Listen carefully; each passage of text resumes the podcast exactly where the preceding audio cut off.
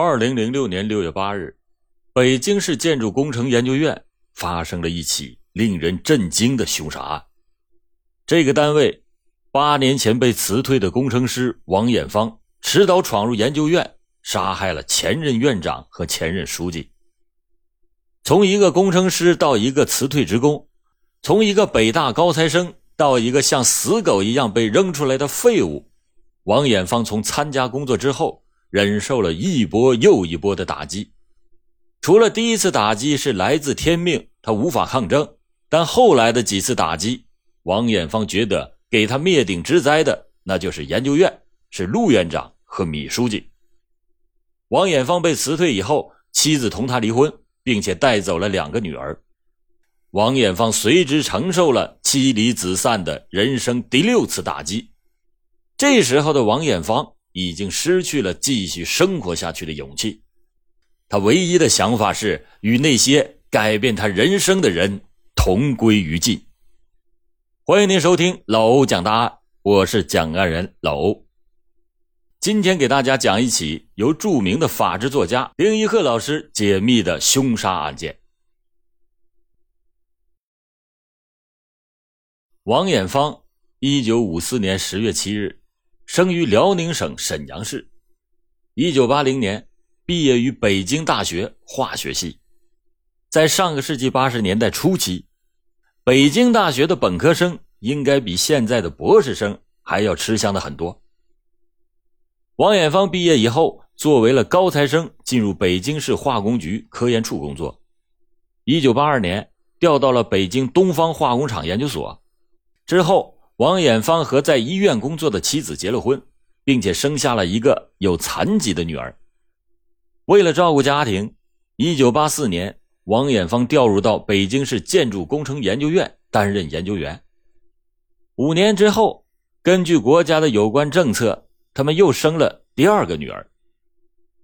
大女儿的残疾是带给刚刚组成家庭的王艳芳的第一个打击，但是。年轻的王艳芳很快的就走出了阴影，并且振作起来。因为这个家庭需要她来支撑，她就把精力全都投入到了工作之中。加上她平时沉默寡言、待人仗义，受到了单位同事和领导的一致好评。很快的，王艳芳就成为了令人羡慕的工程师。在同龄人当中，王艳芳毫无疑问的那就是佼佼者。这王艳芳人生的第二个打击是1991年。这一年，建筑工程研究院成立了一个涂料课题研究小组，一位姓陈的大姐担任了这个课题组的组长，王艳芳是这个组的组员。课题研究小组成立了不久，研究院的陆院长突然就把王艳芳叫到了办公室里问：“你是不是把单位的设备和涂料配方给卖了？”王艳芳以为陆院长是在跟他开玩笑，就说：“没有啊，你是从哪儿听来的这小道消息啊？”陆院长则非常严肃地说：“有人向院里反映，说你卖了设备和涂料的配方，你还不承认吗？”脾气倔强的王艳芳认为自己没有卖配方，自然是不承认这种诬陷。他说：“哪个王八蛋胡说八道，打我的小报告？你们当领导的凭什么不查清楚就相信别人的陷害？”这次和陆院长的谈话不欢而散。回到家里，王艳芳是越想越不对劲儿。他想来想去，觉得打小报告的那就是平时对自己也不怎么好的陈大姐，现在又是自己的组长。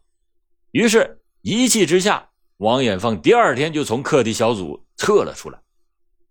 在之后的三个月的时间里，院里对王艳芳偷卖设备和涂料配方的事情进行了审查。但是最后却没有做出任何的结论，只好是不了了之了。王艳芳是为此闷闷不乐，觉得领导是在有意的整他，他跟领导的关系也就慢慢的疏远起来。对于工作，王艳芳再也不那么上心了，在一些朋友的带动下，他慢慢的迷恋上了打牌赌博，甚至上班的时间也瞒着领导溜出去找人玩麻将。随着毒瘾的养成，王艳芳逐渐的就把工作给荒废了。这些事情反映到领导那里，又更加加剧了领导对他的不满。第三个打击在一九九二年随之而至。这一年，研究院里分房子，按照当时房屋分配的原则，单位可以把职工的福利房卖给个人。但在这一次的单位房屋改革中，研究院因为王艳芳卖设备和涂料配方的事情一直没有结论，加上此后他赌博耽误工作，单位就没有把福利房卖给他。直到院里其他的人房子都已经办理了买卖手续，王艳芳才知道事情的真相。王艳芳没有从自己的缺点找原因，反而是认为领导还是在有意的整他。他觉得单位的决定就是领导说了算，是陆院长从中作梗，由此他就记恨上了陆院长。第四个打击是一九九三年那个寒冷的冬天，为了能照顾自己患病的母亲。孝顺的王艳芳把母亲在崇文区的房子与同事换了房。王远芳当时是考虑两个便利，一个是换到了自己住房附近，可以照顾母亲；二是同事的房子有暖气，能够让母亲过个暖和的冬天。但是，正当王艳芳的母亲住进那间小平房之后，房子里的暖气却莫名其妙的被停了。王艳芳非常的恼火。他又认为是陆院长下令给停的，他只好找到院里的米书记，但是米书记表示不知道这件事情。王艳芳就一气之下又找到了上级主管部门反映，但是折腾了一圈之后，仍然是没有解决暖气的问题。此时已经是十二月的隆冬了，王艳芳只好把被冻了很久的母亲送到了大哥那里，没想到。母亲刚到大哥那里就大病了一场，之后经过医治，命虽然是保住了，但是母亲从此是一病不起，差一点还变成了植物人。王艳芳觉得母亲之所以生病，那就是因为院里给停暖气造成的，由此他更加的痛恨陆院长和米书记。此后，王艳芳多次的找上级领导反映此事，最终通了暖气。也帮助其他十几户都装上了暖气，街坊邻居都沾了他的光。但是经过这么一折腾，领导们对王艳芳那就是更不满意了。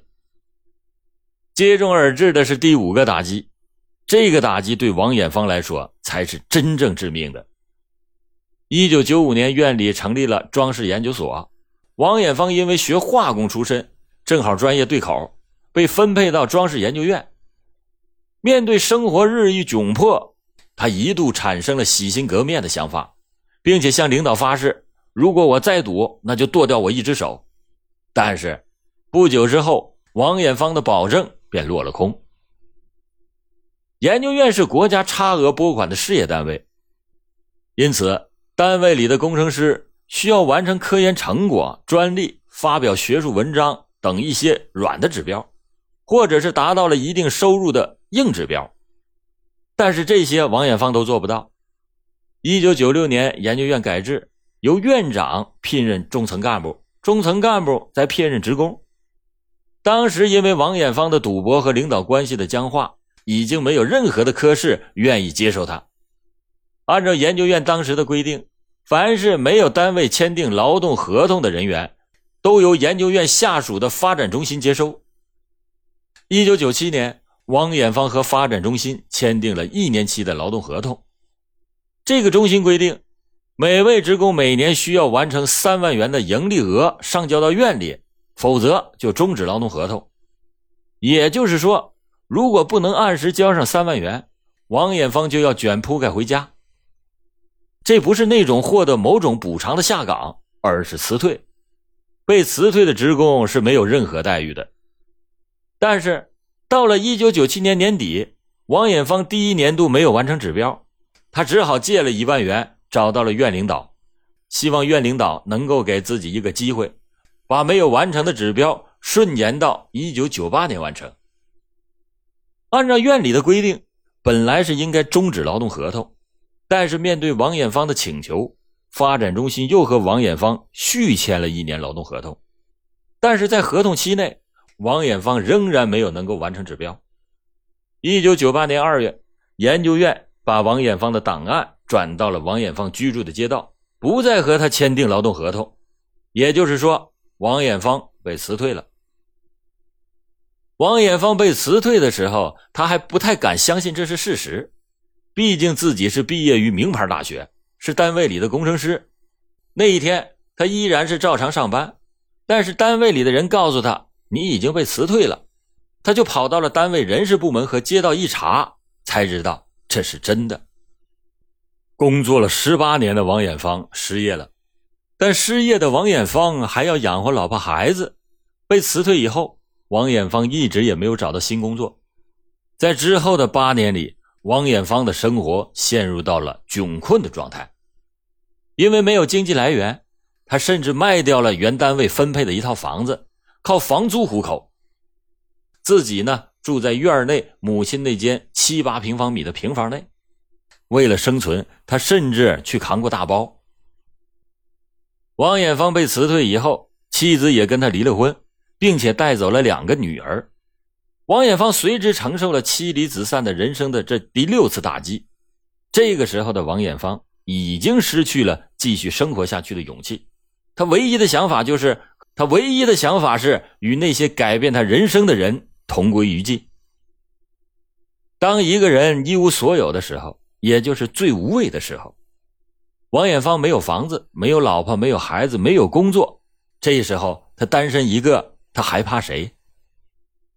在离开研究院之前，王艳芳曾经找到一位院领导谈话，希望能够化解矛盾。王艳芳曾经留下一句话说：“我活是研究院的人，死也是研究院的鬼。”但是领导们仅仅以为这是一种语言上的威胁，当即就向派出所报了案。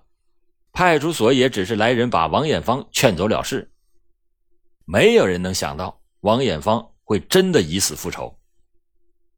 其实，从一九九八年三月走出研究院的那一刻，王艳芳就下定决心要杀掉那些改变她命运的人。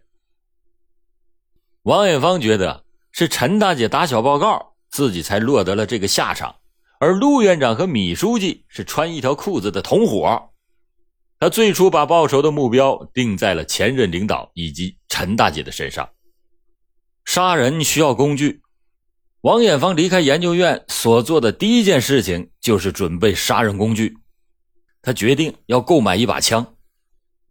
陷入复仇狂态的王艳芳开始了他的寻枪之旅。在一九九八年到二零零三年的五年时间里，王艳芳从来没有停止过买枪。在这五年到处找人买枪的过程当中，王艳芳自己还去过门头沟。昌平甚至河北的燕郊，他几乎遇上谁就让人家帮着买枪，而他找的这些人根本就不认识。王艳芳就这样瞎转了五年，结果枪是没有买到，却让人骗去了两万多块钱。被辞退的刚开始，王艳芳也曾试着找过工作，但是毕竟是四十多岁的人了，找工作遇到了很大的困难。经济方面几乎是一贫如洗，后来加上妻离子散，没有了经济收入的王艳芳开始自暴自弃，整天的喝酒赌博，逢酒必醉。每次喝完酒之后，他就在自己居住的小区里大骂领导，多次的扬言要宰了书记和院长。王艳芳的这些话，整个居民楼的人都听见过，但是很少有人相信。这蔫了吧唧的王艳芳真的会去杀人？在买枪复仇的过程中，王艳芳变换了策略。既然领导不让自己好过，他也不让领导们过上安生日子。从两千年开始，王艳芳是频繁的出现在各级领导的家里，多次的招致民警前来协调。上级主管单位领导、研究院的领导、人大代表，甚至辖区的派出所。王艳芳都找过，目的就是为了回研究院工作，得到自己应有的待遇。但是，王艳芳的要求依然是没有得到正面的答复。倒是王艳芳扬言要报复领导的说法广为人知。但是这些话，王艳芳说的太多了，几乎是每次喝酒的时候，都要说上几遍。别人都以为王艳芳是在撒酒疯，没有人相信王艳芳真的会跟领导拼命，没有人相信狼真的会来。到了二零零三年春节前，王艳芳依然是没有买到枪，但是他觉得这个时候不能单靠买枪来解决问题，于是他就准备了两把刀、一把装修人员使用的射钉枪和一桶汽油。他原来的打算是先砍死陆院长和米书记。然后再火烧研究院，但是没有想到，王艳芳赶到研究院的时候，当时只有米书记一个人在场，而且和颜悦色的跟他说话。王艳芳一看，只有米书记和另外一个院领导在场，于是他就放弃了这次行动。